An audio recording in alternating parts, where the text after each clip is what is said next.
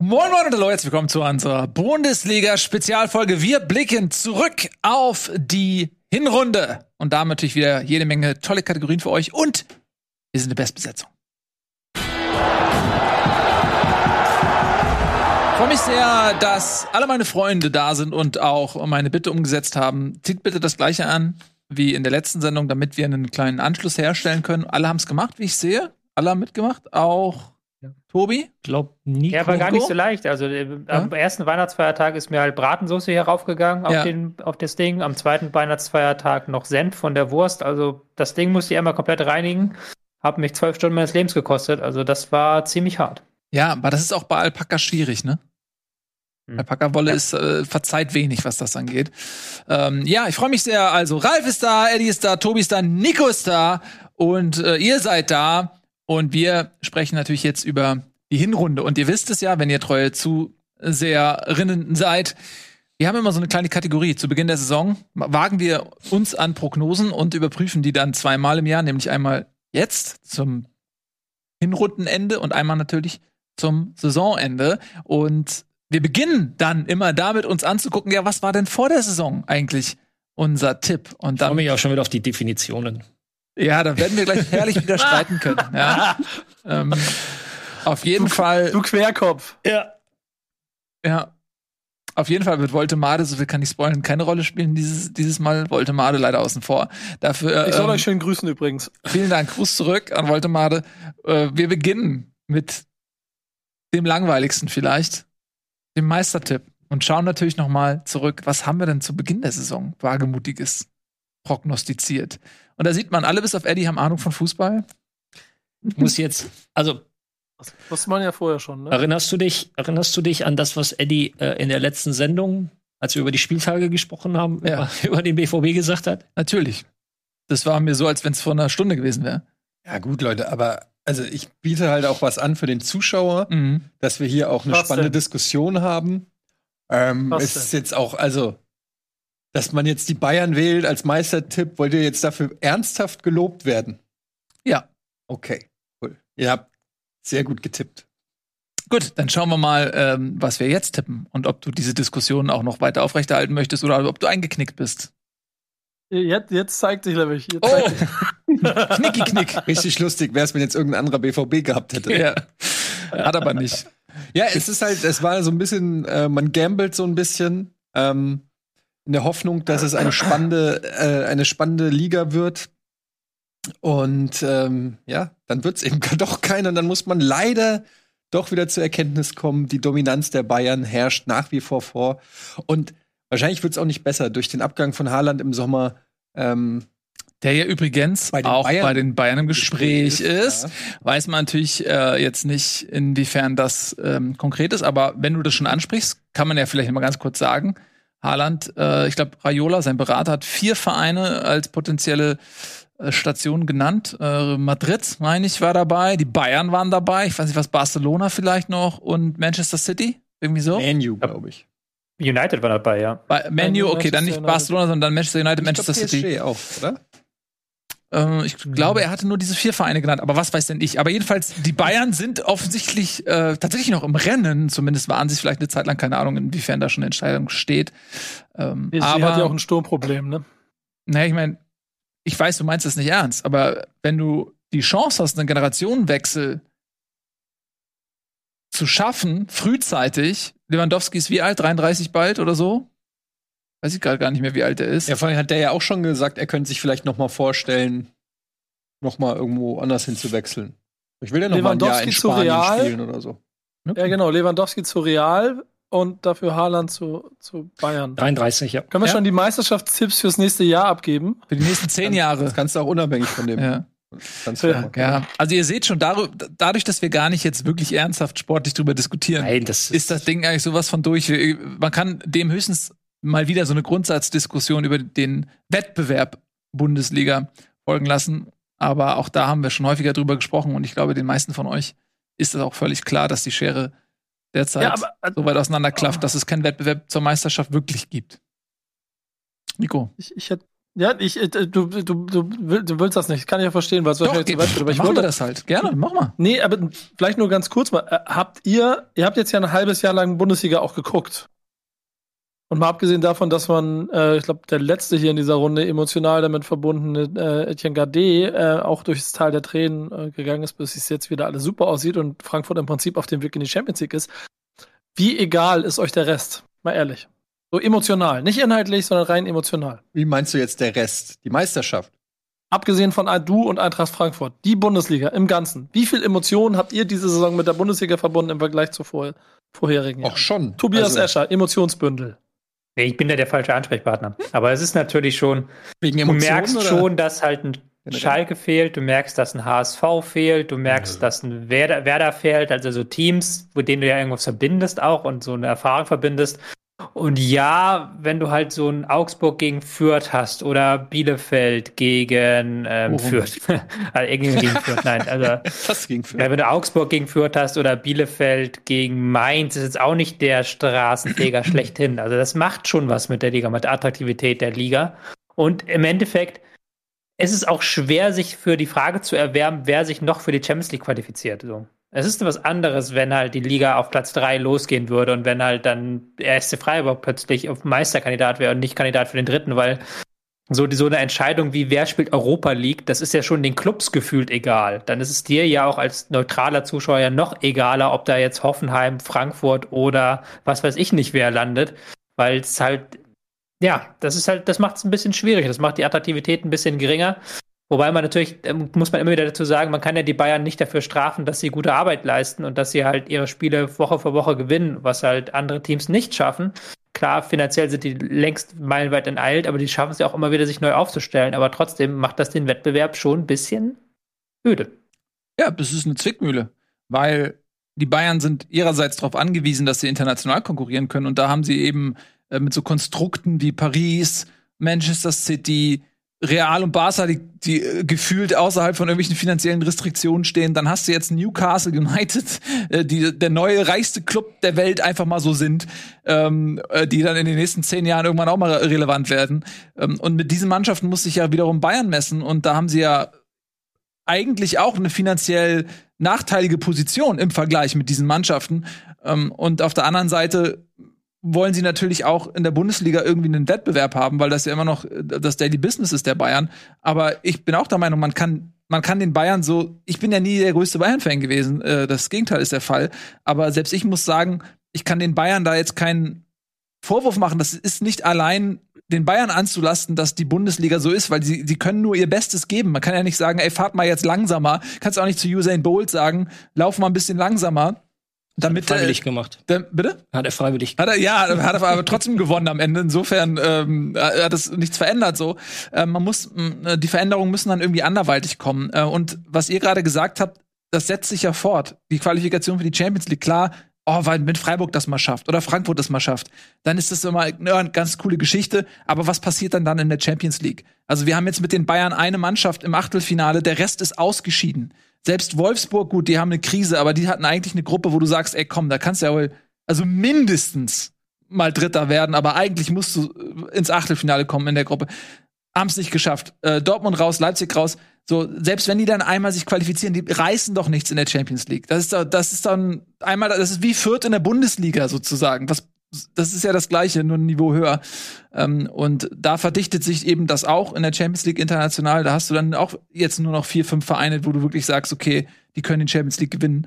Äh, da hängt es ein bisschen mit Aber dann muss zusammen. man ja schon auch das System hinterfragen. Also, oder man fügt sich halt diesem Schicksal, Schicksal ja. und sagt, es ist halt so. Aber ja.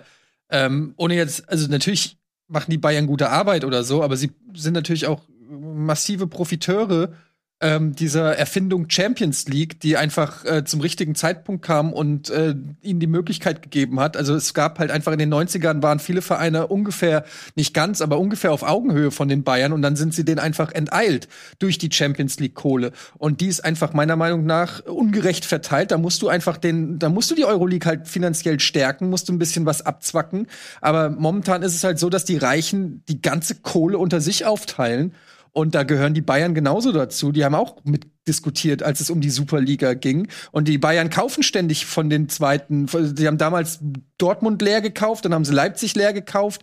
Ähm, also die, den Bayern ist es schon recht so, dass es, also ich nehme denen das Null ab, dass denen das was ausmacht, dass es nicht spannend ist in der Bundesliga oder so. Die wollen. Die Aber was sollen die Bayern machen? Also was was, wo würdest du sagen? Ja, die Bayern alleine können wahrscheinlich nichts machen, aber die Bayern haben auch gar kein Interesse, dass sich was ändert. Aber ist das, ist das verwerflich? Weiß ich nicht. Keine Ahnung, was heißt verwerflich? Aus Sicht der Bayern wahrscheinlich nicht, aber ähm, ich meine, du verkaufst bei Kickbase ja auch nicht mal deine zwei besten Spieler. Ja. Tobi Wenn das Angebot stimmt. Tobi. ja, siehst du.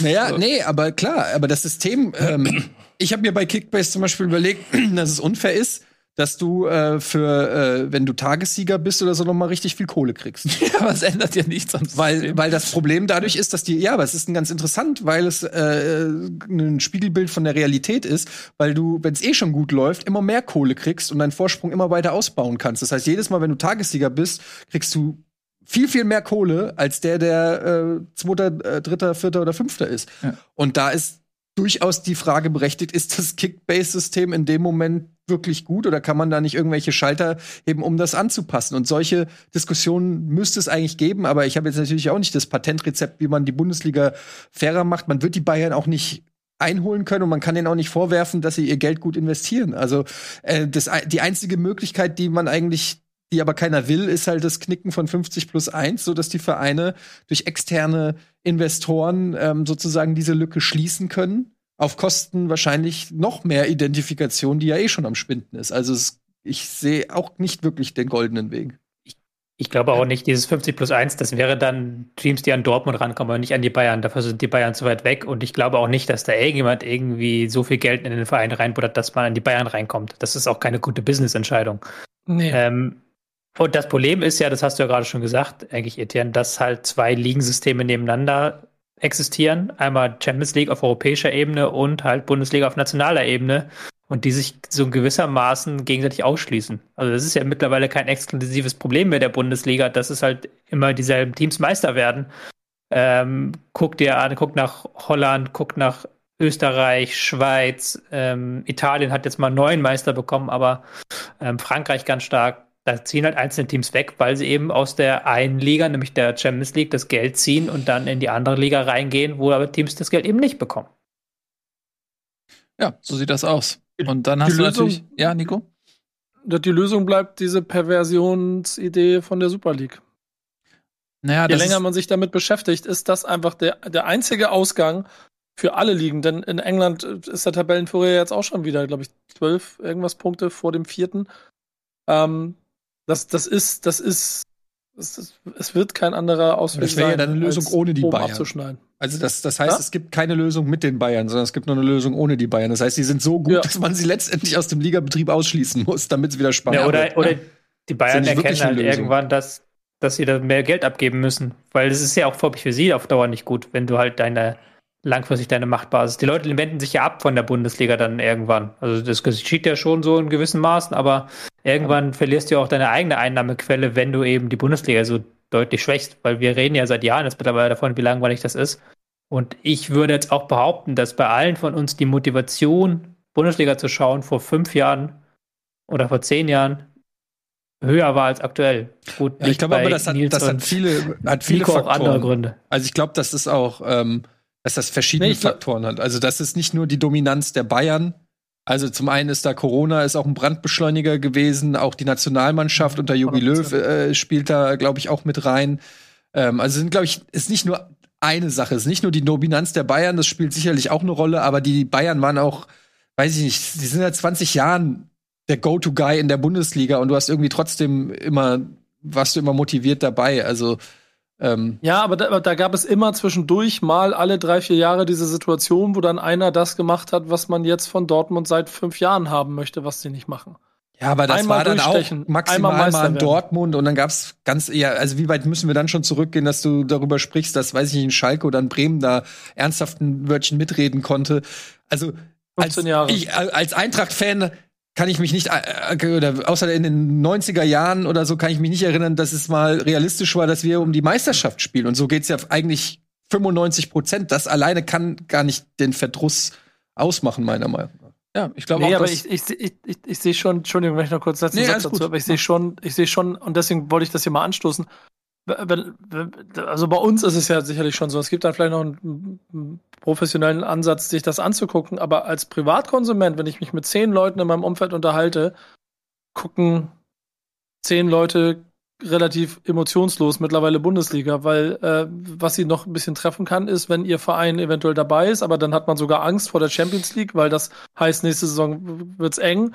Oder du bist im Abstiegskampf und der zermürbt, so dass du keine Lust hast, weil du eh weißt, das höchste der Gefühle ist Platz 10. Und das kann auf Dauer für dieses wunderbare Produkt Bundesliga ist das der Tod. Ja, es muss halt unterscheiden zwischen individuell, weil ich glaube, auch als Frankfurt-Fans haben die letzten Jahre durchaus Spaß gemacht. Als ja, Bochum, ja, ja, Bochum-Fan macht es auch gerade, glaube ich. Situation. Ich rede von der Ist-Situation 2021. Nein, nein, ja, klar, ja, klar. Als Bochum-Fan ist die, als Bochum-Fan ist die Ist-Situation auch ziemlich geil, so. Also, so mhm. ist es ja nicht. Aber ich glaube, das Problem ist dann halt wieder gar nicht für den Hardcore-Konsumenten, sondern einfach für alle anderen. Weil natürlich das halt so viele Themen wie ähm, Kommerzialisierung und so weiter, das überstrahlt, liegt natürlich auch daran, dass es keinen Wettbewerb gibt, so blöd das klingt. Weil äh, das merken wir jedes Mal, wenn wieder EM ist, WM, da sind ja auch, werden ja auch plötzlich UEFA und FIFA nicht weniger korrupt und äh, der Fußball wird nicht weniger kommerzialisiert, aber man ist dann doch eben dabei, weil es halt dann eben um was geht. Weil dann, dann ist halt doch wieder ähm, Deutschland gegen England oder dann ist doch wieder Finale England gegen Italien und du sitzt dann wieder wie gebannt, weil es halt um was geht. Oder auch die Perversion Champions League Finale Chelsea gegen City war es, glaube ich, oder? Paris. Und da bist du aber City. trotzdem dabei, Schön. eben weil halt ja. der sportliche Wettbewerb ist überstrahlt und das geschieht ja in der Bundesliga höchst nur noch im Abstiegskampf. Deswegen reden wir auch so häufig über den Abstiegskampf und nicht über den Titelkampf. Ja, und es ist vor allem, der, ich gebe dir völlig recht mit der Nationalmannschaft und das ist nämlich nicht nur der Wettbewerb, klar, der ist das Wichtigste. Und das Zweite ist, du kannst kein Geldsheet nehmen, sondern äh, du hast halt im Gegensatz zu, zu den regulären Ligen und Champions League Betrieben ganz klar gesagt, pass auf, es gibt eine Kategorie und die ist, welcher Nationalität gehörst du an? Und selbst die kannst du nicht einfach so wechseln. Ja, also, das heißt, die Möglichkeit, dass eine Nation, auch wenn sie reich ist, gut, Katar hebelt es so ein bisschen aus, ja, aber alle anderen, äh, kannst du nicht sagen, ja, England hat die, die reichste Liga der Welt und so weiter, aber die können trotzdem nicht sagen, ja, pass auf, ich bürger jetzt einfach mal die zehn besten Spieler der Welt ein. Und das ähm, macht diesen Wettbewerb ein Stück weit integer, ja, weil du weißt, okay, pass auf, ähm, das ist der Pool, aus dem du schöpfst, damit kann ich mich identifizieren. Und da geht's jetzt gar nicht um, um Patriotismus oder Nationalität oder whatever. Es geht einfach wirklich darum, okay, das ist einfach, das ist dein Verein in dem Moment, so, so wie früher, so, okay, du kommst aus Hamburg, du spielst natürlich für ein HSV oder meinetwegen auch St. Pauli oder whatever, aber du weißt, okay, das ist, wir sind alle irgendwie Hamburger, das ist der Pool, aus dem geschöpft wird und so ist es halt der Pool aus dem Land, aus dem geschöpft wird und das ist in sich irgendwie geschlossen und dann und dann äh, bringt dir Geld nicht so viel. Ja? Und das hast du halt da null und das ist halt einfach ein, ein unregulierter, unregulierter Markt es ist wie Monopoly spielen. Das ist doch völlig klar. Äh, du hast irgendwann, wenn du Monopoly spielst, hast du immer den Punkt, wo du sagst, okay, äh, jetzt hast du den einen auf dem Brett, mit dem macht's keinen Spaß mehr. Wenn der, wenn der weg wäre vom Brett, hätten wir wieder Spaß, so. Und dann hast du jetzt aber irgendwie fünf Monopoly-Spiele und du bist an einem Punkt, dann sagst du, okay, du ziehst die fünf Gewinner aus den Monopoly-Feldern, ziehst du raus dann macht's für alle anderen wieder Spaß und die fünf machen noch mal ihr eigenes Monopoly-Spiel. Da weißt du aber auch nicht, ob dieses Monopoly-Spiel für die Gewinner nicht irgendwann dieselbe Entwicklung nimmt und du sagst, okay, da gibt's jetzt auch wieder nur den einen Verein, äh, der äh, viel besser ist als alle anderen, nur auf einem anderen Niveau, weil das System in sich ist eben darauf ausgelegt, weil es nicht reguliert ist, dass es irgendwann einen Gewinner gibt. So und dann hast du natürlich andere Sportarten und wir reden immer wieder auch über die USA, Klar, das ist aber im Kern schon anders. Du kannst es nicht einfach kopieren, weil einfach das komplette System, das fängt ja an bei College, das fängt an, ja, okay, pass auf, die ganze Struktur, die Breitensportstruktur ist ja eine ganz andere in Amerika. Du, ähm, du gehst dann aufs College und du wirst so gedraftet und die schlechteste Mannschaft, jetzt bist du bei diesem Kickbase-Ding, die schlechteste Mannschaft, nicht die beste, hat den ersten Draft, sodass du im Football, im Basketball, du hast immer einen Wettbewerb, obwohl du Mannschaften hast wie LA mit LeBron James, die ständig,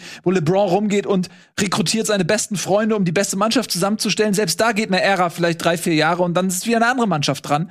Aber das kannst du einfach leider ja. nicht ändern, weil es im Kern anders ist. Aber da siehst du halt, und da, ganz kurz, und da, wir reden immer von einem guten Produkt. Ich sehe das komplett anders. Ein gutes Produkt, was meinst du, warum Football im Kommen ist ohne Ende? Äh, doch nicht nur, weil es irgendwie vielleicht eine bessere Sportart ist, sondern weil du einen Wettbewerb hast. Du weißt, am Beginn der Saison weißt du nie, wer wird äh, NFL-Champion. Du hast einen Favoriten. klar, aber du weißt es nicht. Du kannst es nicht sagen. Ja, aber, aber du, Super League.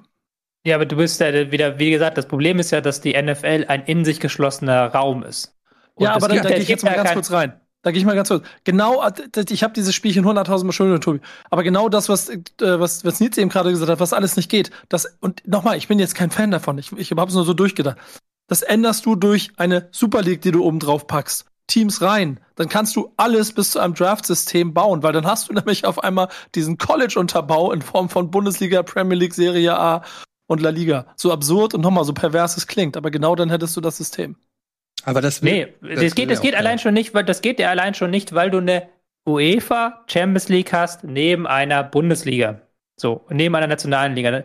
Wenn in der NFL irgendwas passiert, was das Geschäftsmodell der NFL negativ beeinträchtigt, Rassismusdebatte oder die, das Thema Kopfverletzung im Sport, dann ist der gesamte Sport und jeder einzelne Club hinterher, dass das gefixt wird. Weil glaubst, sie alle vom selben, vom selben, vom selben, äh, von derselben Tränke nippen. Und mhm. in der Fußball ist das nicht so. PSG, Bayern haben unterschiedliche Tränke als der VfL Bochum Arminia Bielefeld. Das ist das Grunddesignproblem, weswegen halt alles, was halt mit US-Sport zu tun hat, immer komplett. Das, das funktioniert im Fußball nicht. Genau, und das meine ich. Du hast zwei unterschiedlich aufgestellte Systeme und du kannst nicht einfach die oberste Schicht des Systems nehmen und äh, sie angleichen und sagen, okay, jetzt funktioniert's, weil das einfach, das meinte ich vorhin, bis tief in, es fängt an mit dem Jugendsport. Äh, das ganz, die ganze Struktur ist einfach anders aufgebaut. Du kannst es nicht einfach machen. Und das, das Ding ist eben, dass es auch das Interesse nicht da ist. Das Interesse an, äh, an sportlichen Wettbewerb ist, wäre nur dann gegeben, wenn er, wenn es kapitalistisch ein ähm, Interesse gäbe, nämlich weil damit Geld zu verdienen ist. Erst in dem Moment, wo die federführenden, die handelnden Personen äh, äh, erkennen würden, okay, der Wettbewerb ist das Wichtigste, um für uns Geld zu verdienen, dann hast du einen Wettbewerb. Aber das ist halt im System drin. Was meinst du, warum wir diese ganze Korruption und alles haben? Weil natürlich, es geht nur um die Kohle. Seien wir, seien wir doch ehrlich. Und man darf auch, äh, äh, was ich mir halt wünschen würde, ist, dass man vielleicht Ansätze findet, die das ein bisschen ausgleichen Zum Beispiel haben wir da auch schon häufiger drüber geredet, dass die großen Vereine sich die ganzen Jugendtalente schnappen oder so, ja. Ähm, dass man da vielleicht einen Weg findet. Und äh, ähnlich wie beim Draft. Ich weiß zwar auch nicht genau wie, aber dass man irgendwie sagt, okay, dann kriegen halt die Bayern, können nicht einfach äh, Emre Can von der Eintracht kaufen und mit 16 wegkaufen oder so weil das ist dann ja letztendlich auch noch, die, das ist ja das, was die, Vereine, die großen Vereine oder auch gerade äh, Leipzig oder die ganze äh, Rasenball-Organisation äh, äh, in Bravour macht, sich die jungen Talente von anderen Vereinen zu sichern und mit Kohle zu locken, weil äh, Bochum kann Goretzka nicht halten. Wenn wenn die Bayern die Bayern kommen, holen sich einen Goretzka äh, oder, oder nee, wo ist er erst hingegangen zum HSV? Wer Goretzka? Goretzka. Schön wär's, ne? Der ist zu Schalke. Vom Bochum zu Schalke, Schalke. ja. Äh, aber Bochum kann den nicht halten. Bochum kann Goretzka nicht halten und kann nicht 40 Millionen mit Goretzka verdienen oder 20 Millionen.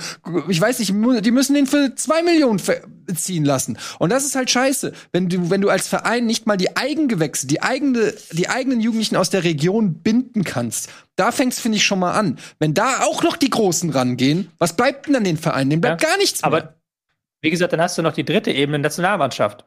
Und wenn du kannst das natürlich auch machen, dass ein Goretz, dass du sagen kannst, bis unter 21 dürfen die nicht wechseln oder bis unter 18 oder sowas. Aber dann hast du halt auch die Situation, dass Spieler dann läng länger bei einem Club bleiben und das dann vielleicht nicht gut für ihre Entwicklung ist.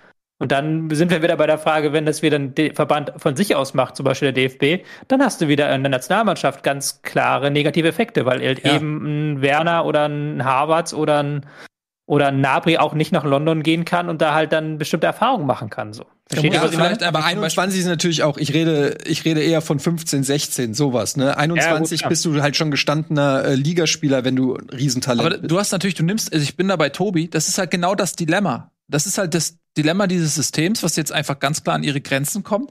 Wenn du, äh, stell dir vor, du bist ein mega talent, fällt dir leicht, stell dir vor, du bist ein mega talentierter 14-jähriger Sportler, äh, und kommst aus irgendeinem Dorfverein, hm. ja, TSV Arndorf, mit einem Trainer, der weiß, wie man Medizinbälle schleppt und sonst hat er einfach überhaupt gar keine Ausbildung, die er dir vermitteln kann. So, und dann kommt der nächstgrößere Verein. Und das ist ja nicht immer nur die Bundesliga, sondern Pass auf, das war, ich erzähl mal, wie es bei uns war. Ein alter Mann erzählt von früher. Aber als ich gespielt habe, JSG Arndorf, Jugendspielgemeinschaft Arndorf Briedling, so, da, da gab's in Lüneburg gab's zwei Vereine, MTV Treubund Lüneburg und äh, LSK. Das ist der bekanntere.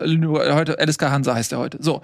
Und wenn du dann gut warst in deinem Kreis Drittliga-Verein, dann wurdest du natürlich nicht direkt vom HSV getradet, sondern dann hast du ein Angebot bekommen, entweder von Treuborn oder vom LSK. So, dann warst du vielleicht beim LSK und wenn du beim LSK warst, hast du ein Angebot bekommen, wenn, wenn du richtig gut warst, von Bremen oder vom HSV, da gab es dann immer die großen Legenden, die jeder im, im, Kreis kannte, der ein Probetraining beim HSV oder bei, bei Werder Bremen hatte. so. Und die wenigsten haben es geschafft. Was ich meine ist, es ist nicht immer nur dieser eine Sprung, den du beschreibst, sondern der geht viel früher los.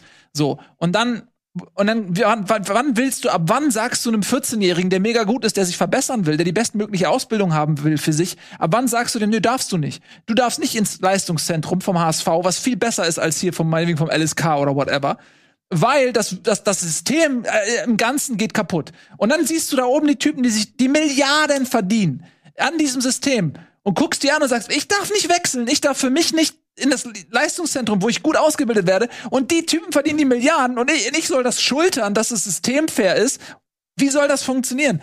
Das meine ich, du kannst, egal was du machst, das muss von Grund auf neu gedacht werden. Und das wird nicht passieren, weil es zu viele Interessen gibt, zu viel Geld im Spiel ist.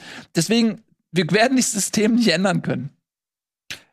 Ja, ähm, ich habe jetzt wie gesagt auch nicht die goldene Lösung, aber ich glaube, es, es fängt halt schon damit mit dem Eintritt in den Profifußball an. Also ich rede jetzt nicht natürlich von irgendwelchen ähm, normalen äh, Hobbymannschaften oder so, dass die da wild wechseln, wie sie wollen, ist ja ganz klar. Aber in dem Moment, wo du halt bei äh, sozusagen äh, bei, bei einem Bundesligisten unterschreibst, einen Profivertrag unterschreibst, ändern sich ja so ein bisschen auch, finde ich, die Spielregeln. Aber ja, natürlich, wenn es eine geile, richtig coole Regel gegeben würde. Es gab ja auch, glaube ich, immer dieses äh, Gentleman Agreement, dass man sich keine Jugendspiele abwirbt, wirbt, was natürlich äh, dann trotzdem gemacht wurde und dann ist es halt auch irgendwann hinfällig. Es ist ja auch nur ein weiteres Beispiel, wo die großen Vereine natürlich einfach den Luxus haben, sich die Rosinen rauszupicken aus allen Vereinen. Und dann bleibt halt gar nichts mehr übrig für die kleinen Vereine. Also wenn du als kleiner Verein nicht mal mehr auf die eigene Jugend äh, das war früher beim Bundesliga-Manager so, da hattest du wenigstens, ich kann auf dem Transfermarkt keinen kaufen, aber vielleicht startet irgendwie der 18-jährige Julian, äh, was weiß ich, rum äh, durch und äh, den kann ich dann gewinnbringend verkaufen. Das gibt's ja auch nicht mehr. Also irgendeine Lösung muss man finden oder man muss sich damit abfinden, dass der Fußball immer unattraktiver wird und äh, die Leute immer weniger Bock drauf haben. Und ich glaube, wir sind alle nah genug dran an den Leuten da draußen, so die, die irgendwie auch Interesse an Fußball haben oder so. Und ich merke das auch. Ähm, die Leute, mit denen ich über Fußball reden kann, also auf einer intensiven Ebene, die werden weniger, auf jeden Fall. Und ähm, ja, auch überhaupt, bei, auch nur noch, wenn dann über ihren eigenen Verein, ihr interessiert euch auch nicht mehr so krass, logischerweise kenne ich auch, als ich, als die Eintracht in der zweiten Liga war, hat mich die Bundesliga auch nicht mehr so krass interessiert, aber auch man interessiert sich einfach nicht mehr so viel, weil pff, was interessiert sich, ob Leverkusen dieses Jahr Vierter wird oder Sechster wird oder Siebter wird, ist ja auch scheißegal. So, und damit ähm, nehme ich diese Brücke, die, die, sie ist noch nicht ganz fertig, aber ich nehme sie, um überzuleiten, genau dahin. Ja, wer wird denn Vierter? Wer wird denn Sechster? Wer kommt denn in die Champions League? Wer steigt dann ab? All diese Dinge haben wir natürlich versucht zu prognostizieren. Und bevor wir uns anschauen, was äh, wir als nächstes hier getippt haben, machen wir eine ganz kurze Unterbrechung, einen einzigen Spot und dann sind wir wieder da.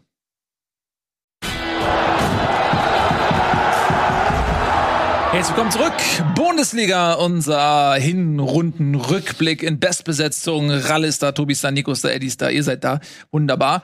Und wir haben gerade schon so ein bisschen über unsere Meistertipps gesprochen und dann hat sich eine kleine Diskussion über das große Ganze im Allgemeinen entfaltet. Aber das passiert nun mal manchmal und ich finde das auch wunderbar. Es hat Spaß gemacht und wir machen jetzt aber weiter mit dem genauen Gegenteil des Meisters. Wir reden nämlich über die Absteiger und schauen uns wie immer mal an, was waren dann unsere Tipps zu Saisonbeginn. Hier sehen wir sie. Äh, fangen wir mal links an. Ähm, ich hatte getippt Bielefeld Relegation, Bochum Fürth direkt runter. Eddie hatte getippt Fürth Relegation, Bochum Bielefeld direkt runter. Tobi Bochum Relegation Köln, ah, Fürth direkt runter. Nico ist sogar mit Mainz in die Relegation gegangen.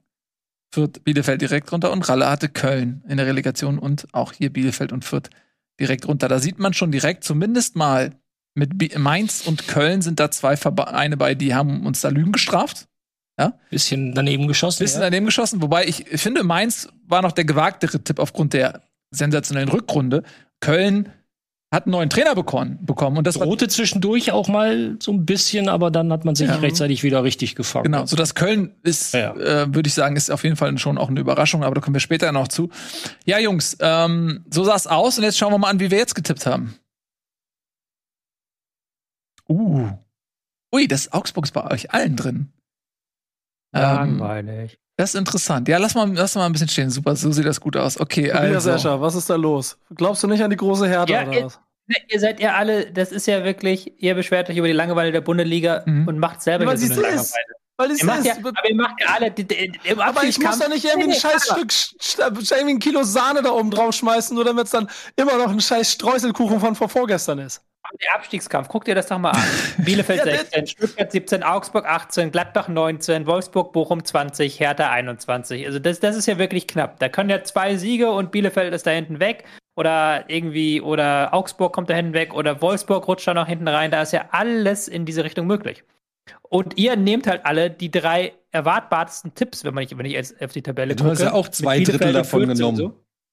Hm? Du hast auch zwei Drittel davon genommen und einen Quatschtipp. Habe ich auch gemacht, ja, gebe ich zu. Ja, wo landet Bielefeld dann Bielefeld. Einstelliger Tabellenplatz oder was? Ja, aber die kommen da noch raus unten. Die haben jetzt ja. äh, zwei gute Siege, zwei richtige Siege. Ja, weiß ich nicht, ein neuer Trainer, aber die, wenn die halt mit Vollbesetzung spielen, äh, beste Kapelle, das, das traue ich denen zu. Hm. Muss man auch mal ein bisschen entertainen, wie der Herr Gadi sagen würde. Ich finde es super, sobald man irgendwie einen Quatsch-Tipp macht, der offensichtlich schwierig zu verargumentieren ist, dann sind alle anderen schuld. Weil man selbst Nein, sich ja. Wieso ist denn Hertha schwierig zu argumentieren, nur weil ja. sie jetzt gegen Dortmund gewonnen haben? Weil sie Korkut ja, haben. Weil sie Korkut haben, ja, der können sie stabilisieren, aber ich bin da immer noch so ein bisschen so kritisch. Du traust der Ruhe und dem Braten nicht. Naja, die Frage ist ja in dem Fall eher, war, also du glaubst, dass Hertha schlechter, eine schlechtere Rückrunde spielen wird als Bielefeld.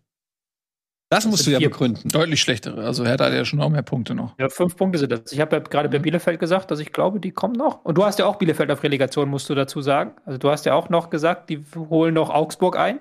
Aber nicht Hertha. Sag, die holen, die holen noch, die holen noch ordentlich Punkte. Also Hertha hat 21 äh, Punkte und äh, Bielefeld hat 16. Das heißt, äh, du musst allein, also diese fünf Punkte Differenz, die jetzt da, das ist ja nicht nur so, dass du sagst, okay, die die spielen jetzt gleich schlecht oder sonst was, sondern du musst ja erstmal diese fünf Punkte noch aufholen. Ja, und gleichzeitig okay. muss Hertha dann auch noch das anbieten, dass du die aufholen kannst. Deswegen halte ich für die, ich sage immer, sehr gewagt. Wenn es am Ende so kommt, dann applaudiere ich dir stehend, Tobi, und wirklich. Ähm, aber was ich eigentlich interessant finde an diesen ganzen Tipps, ist jetzt weniger, ob da jetzt mit Hertha ein Tipp bei ist, wo man sagt, Hus, sondern dass jeder von uns Augsburg mit drin hat. Weil Augsburg ist eine Mannschaft, die hat in den letzten Jahren ja nicht mal mehr Relegation gespielt. Die hat sich immer irgendwie gerettet. Aber ich, deswegen hatte ich gedacht, so ja, Augsburg ist mal ein gewagter Tipp von mir so ungefähr. Aber ihr habt den alle auch mit drin. Warum sind wir uns denn so sicher, dass es für Augsburg dieses Jahr eventuell mal nicht reichen könnte? Genau das. Also irgendwann ist auch mal aufgebraucht. Wahrscheinlich. So wie bei Schalke, wie bei Bremen, wie bei HSV irgendwann saugt also so, so würde ich jetzt die Tipps tatsächlich erklären, dass, dass ich mir denke, so, ey, weil sie haben es ja letztes Jahr dann nach dem, nach dem Trainerwechsel auch wieder mit einem Kraftakt in ein paar Spieltagen geschafft, aber so die Weiterentwicklung in Summe ist trotzdem nicht zu erkennen jetzt, auch in dieser Saison und ja, oder es kommt dann halt wieder die Ultima Ratio, 26., 27. Spieltag Trainerwechsel. Eventuell. Ähm, Stuttgart ist gar nicht drin. Auch das hat mich ein bisschen überrascht. Der aktuell Tabellen 16. ist bei keinem von uns nicht mal in Relegation. Das ähm, machen wir natürlich zum einen aus Sympathie für Noah, unserem äh, Stuttgart-Korrespondenten. Auf der anderen Seite glaubt ihr alle, dass die rückkehrenden Verletzten Stuttgart auf ein solches Niveau heben, dass sie sich da noch rausziehen können? Ich glaube das, ja. Ja. ja. Ich glaube das schon. Ich glaube, wenn du so, ich, für mich sind äh, Silas und Kalajdzic einfach zwei Ausnahmespieler. Und man hat das letzte Saison gesehen, wenn die fit sind, dann heben die Stuttgart auf ein neues Niveau. Und wir haben auch äh, in der letzten Sendung ähm, haben wir auch darüber gesprochen, dass äh, bei Stuttgart fehlt ein Stürmer. Und ich, ich gehe mal davon aus, dass wenn Kalajdzic dann in der, der trainiert, glaube ich, auch schon seit, seit Wochen wieder mit der Mannschaft. Die bauen den ganz behutsam auf. Der wird in der Rückrunde wieder im Strafraum stehen. Das ist dann einfach was anderes, wenn dann da die Flanken in den Strafraum kommen, äh, wenn Silas seine Dynamik zurück hat, dann wird das natürlich vielleicht dieses Mal nicht reichen, um sich für die Europa League vielleicht zu qualifizieren, aber es wird auf jeden Fall reichen, um drei schlechtere Vereine oder in dem Fall sogar nur noch zwei Vereine zu finden, die schlechter sind. Da bin ich fest von überzeugt. Ja. ich habe mir halt unten angeschaut, wer hat dann noch Entwicklungspotenzial. Ja. Und dass halt ein mhm. Wolfsburg und ein Gladbach Entwicklungspotenzial haben, sind wir uns, glaube ich, einig. Aber auch in Stuttgart natürlich mit den Verletzungen. Und in Augsburg, die sehe ich eher, die spielen jetzt schon quasi das, was sie spielen. Es funktioniert mal besser, mal schlechter, aber da sehe ich jetzt nicht das Riesenentwicklungspotenzial im Moment. Deswegen sehe ich die eher kritischer als halt einen, ähm, als halt auch ein Bielefeld zum Beispiel. Oder halt eben Stuttgart.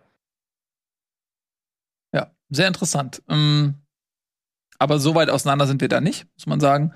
Äh, Bochum ist auch bei keinem von uns mit dabei. Muss man auch sagen, die sind auch nur drei Punkte vor Stuttgart, aber die hat keiner von uns richtig drin. Woran liegt das? Äh, aufgrund der Heimstärke des VfL oder was war ausschlaggebend? Tja, gute Frage. Also natürlich muss, müsste man seriöserweise Bochum bis zum Ende der Saison mit in den Kreis der potenziellen Abstiegskandidaten zählen, aber irgendwie irgendwas sagt mir, dass die ähm, dass die Lunte gerochen haben irgendwie, dass die, ähm, das ja. ist diese eine Überraschungsmannschaft. Wie Bielefeld letztes Jahr. Genau. Mhm. Irgendwas ist, die gibt's immer. Der eine Aufsteiger, der sich wacker schlägt für eine Saison und dann nächste Saison steigt Bochum natürlich klar ab, aber diese Saison schaffen sie es.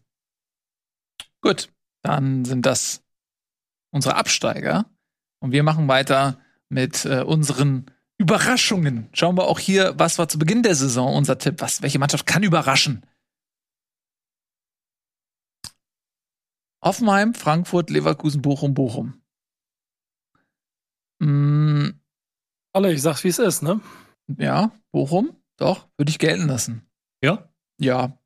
Also, wir sind einfach Experten. Äh, ja, ich, ich würde verstehen, wenn Nils jetzt sagt, oh, ey, komm, die sind jetzt nicht Neunter. Ich finde, wir haben alle außer Tobi einen Punkt. Ich könnte für alle, außer für Leverkusen, könnte ich Frankfurt durchaus ein Argument für Überraschung finden. Frankfurt ist doch keine Überraschung. Der fünfte der vergangenen Saison auf Rang 6 finde ich jetzt nicht eine Riesenüberraschung. Also ja, Leverkusen, ich gebe zu, das war Quatsch. Klar, wenn das, du ausklammerst, was passiert ist, dann nicht. Ich erinnere mich noch, äh, ich erinnere mich noch an die an die Diskussion, äh, Tobi, wo, als wir dich gefragt haben, oder ich glaube, ich habe dich sogar gefragt, durch was kann Leverkusen denn überraschen? Mhm. Also ja, die hatten ja zwischen, zwischenzeitlich hatten sie richtig guten Fußball gespielt und haben da ihr Tempo richtig hinbekommen, aber die waren halt wieder so unkonstant. Du hast es ja auch in der vergangenen Sendung erklärt. Mhm. Wenn sie ein bisschen konstanter gespielt hätten und dann noch an zum Beispiel Dortmund vorbeigezogen wären, dann hätten wir ja auch gesagt, ja, das ist halt eine Überraschung. Aber so natürlich bin ich natürlich völlig, muss ich Abbitte leisten und sagen, das ist natürlich völliger Quatsch, das war keine Überraschung in keiner, keiner Hinsicht. Eher in der Hinsicht, dass sie überraschend schlecht gepunktet haben. Was mit Hoffenheim? Ihr wollt es nur, nicht zugeben. Es nur nicht zugeben. Doch, also würde ich jetzt so nach 17 Spielen. Ich habe es ja auch in der letzten Sendung gesagt. Es ist so ein bisschen heimlich still und leise. Haben die sich richtig gut nach, nach vorne gespielt, mit zum Teil richtig gutem Fußball.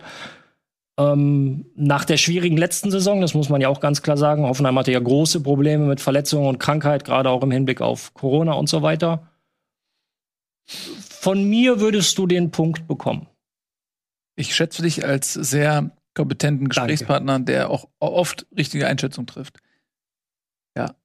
Ey, ehrlich, ich würde mir die Punkte auch geben. Auf jeden Fall. Auch. Worum würde ich auch, würde ich auch auf jeden Fall einen Punkt geben, aber die sind, ähm, also, äh, ja.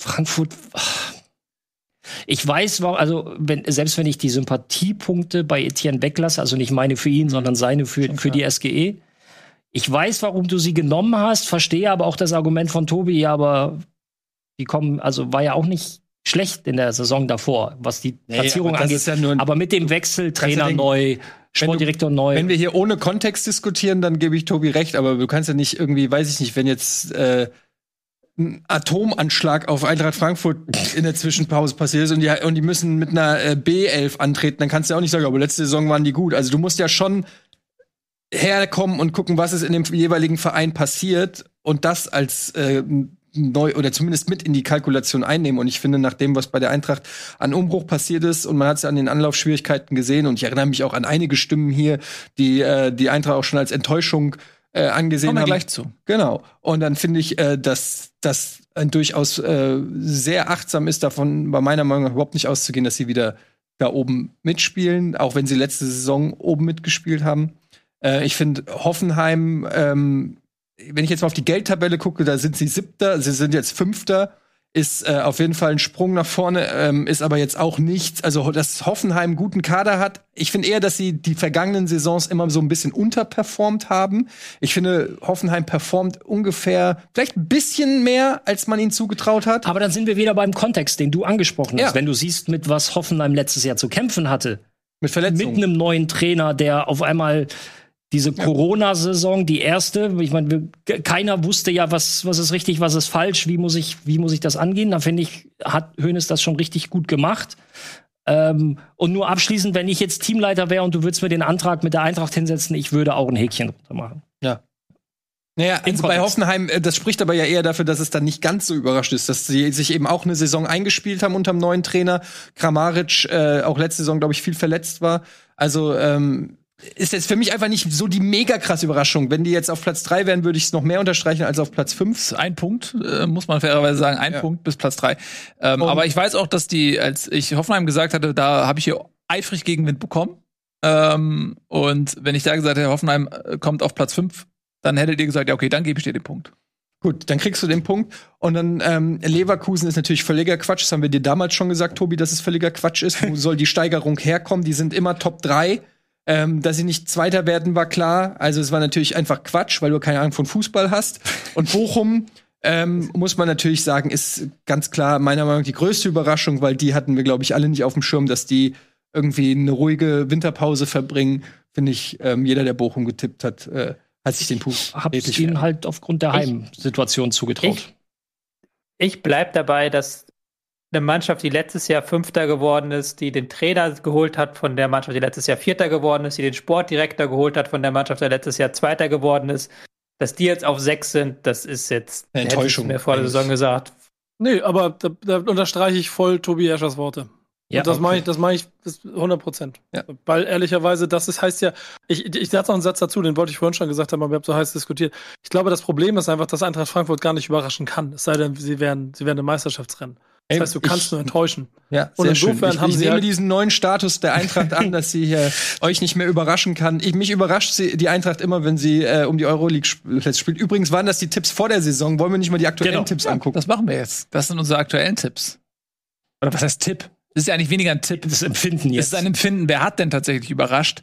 Und, das ist schon ein bisschen arrogant, einfach bei Hoffenheim zu bleiben. Ja, aber das habe ich natürlich gemacht, weil ich mir dann selber den Punkt schon quasi zuspreche in diesem, diesem Tipp.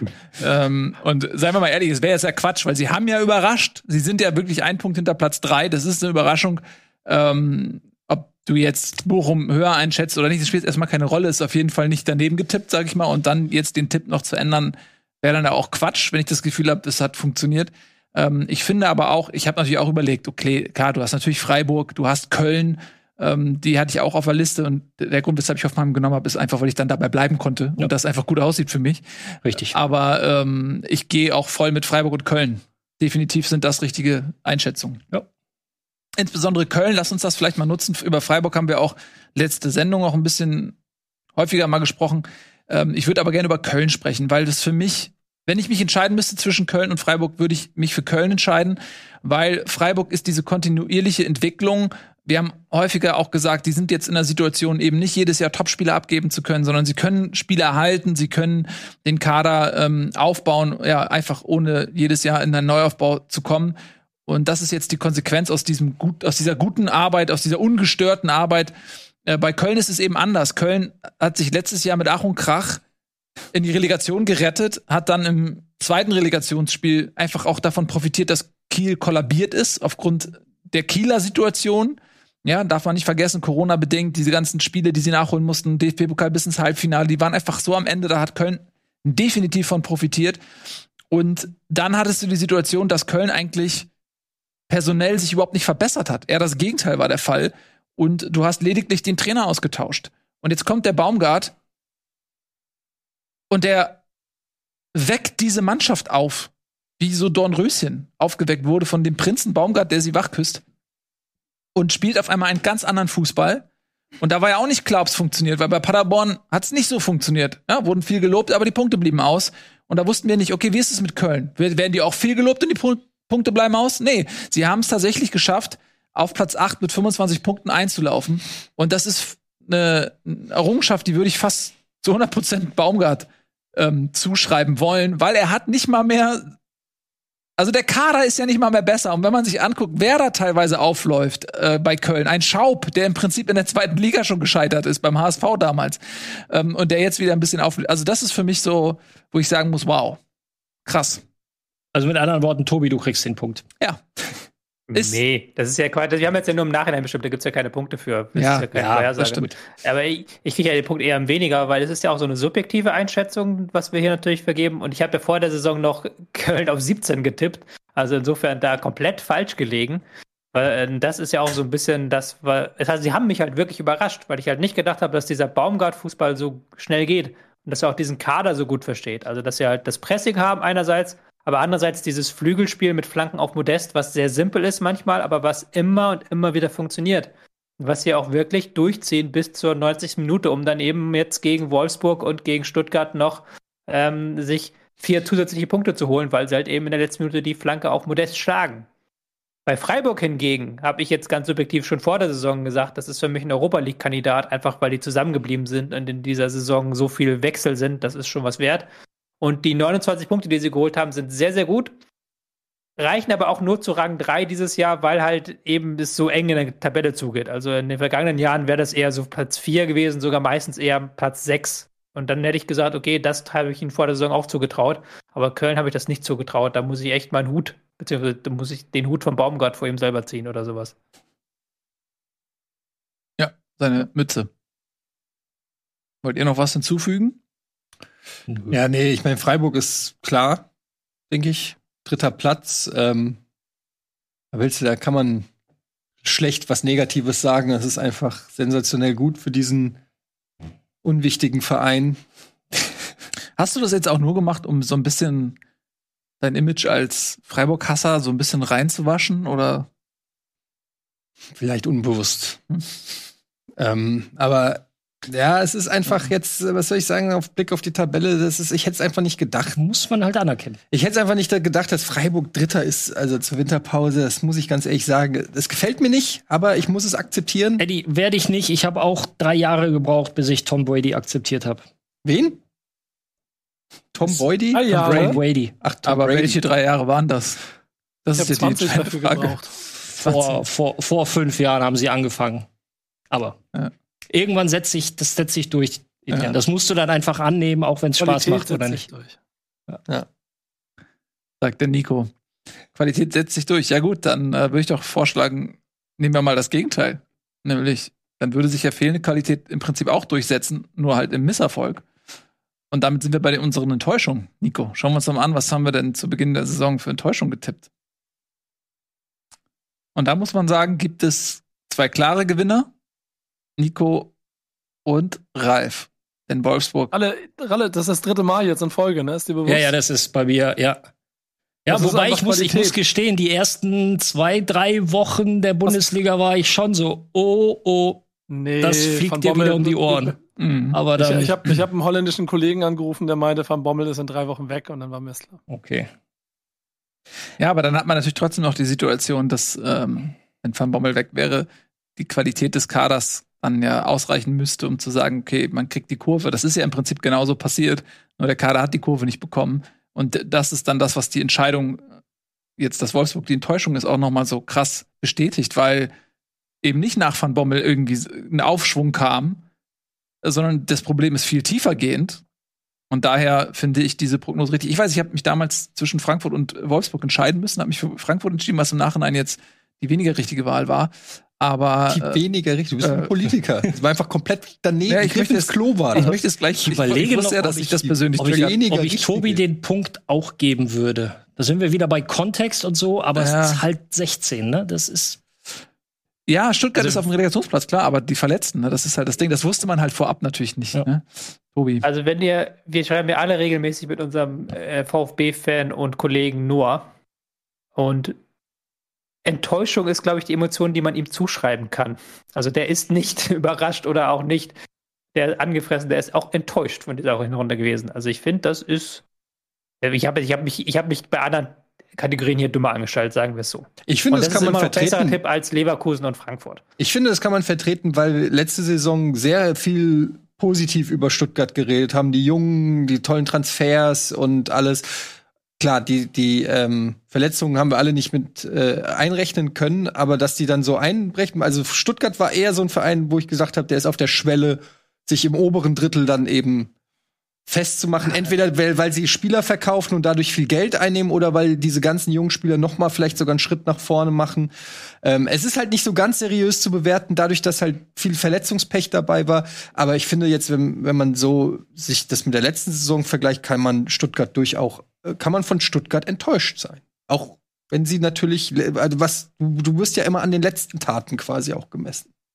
Also ich äh, gebe Tobi natürlich auch den Punkt. Also Wolfsburg ist natürlich noch der bessere Tipp, aber wenn du äh, jemanden hast, der auf Platz 16 die Hinrunde beendet und das nicht zu erwarten gewesen ist, weil es nicht führt ist und, oder so. Genau, und es nicht führt oder so ist. Dann ja. äh, ist das natürlich ein völlig, völlig richtiger Punkt hier ähm, äh, für Tobi. Ähm, Wie ist denn jetzt die, das Empfinden? Ähm, Weil das war ja, das, das, sind ja die Prognosen, ne? Nein, das war letztes Jahr, genau. genau. Ich, ich wollte noch einmal ganz kurz, bevor wir das machen, was zu Frankfurt sagen, ähm, weil wir haben diesen, diese Tipps hier abgegeben. Da war das Transferfenster noch offen und die Mannschaften waren noch nicht fertig. Und ich habe zu dem Zeitpunkt auch, auch klar gesagt, äh, dass ich jetzt nur das bewerte, was da ist in Frankfurt. Daran erinnere ne? ich mich, ja. Äh, und ich kann jetzt ja nicht schon Transfers mit einrechnen, die noch nicht getätigt worden sind. Und dann kamen natürlich noch einige Sachen.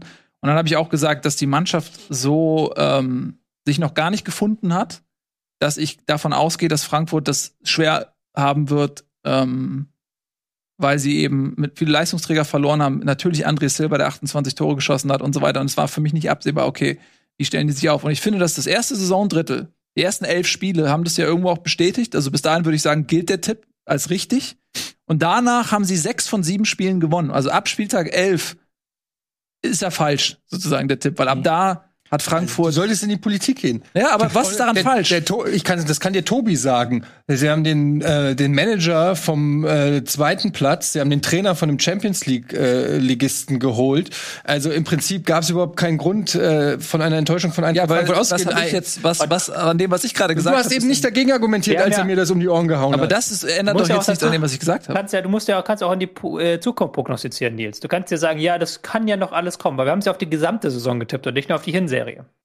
Ja, aber Leute, wisst ihr, was bei der Eintracht das Problem ist? Dieses Scheiße machen sie jetzt schon seit ein paar Jahren. Die haben letzte Saison genauso, glaube ich, gefühlt in den ersten, da war es auch so, erster zehn Spiele, achtmal unentschieden ja. oder so und dann fühlt mhm. sich das alles so an wie, mm, mal gucken, macht Frankfurt dieses Jahr vielleicht schlapp und dann denken die sich so.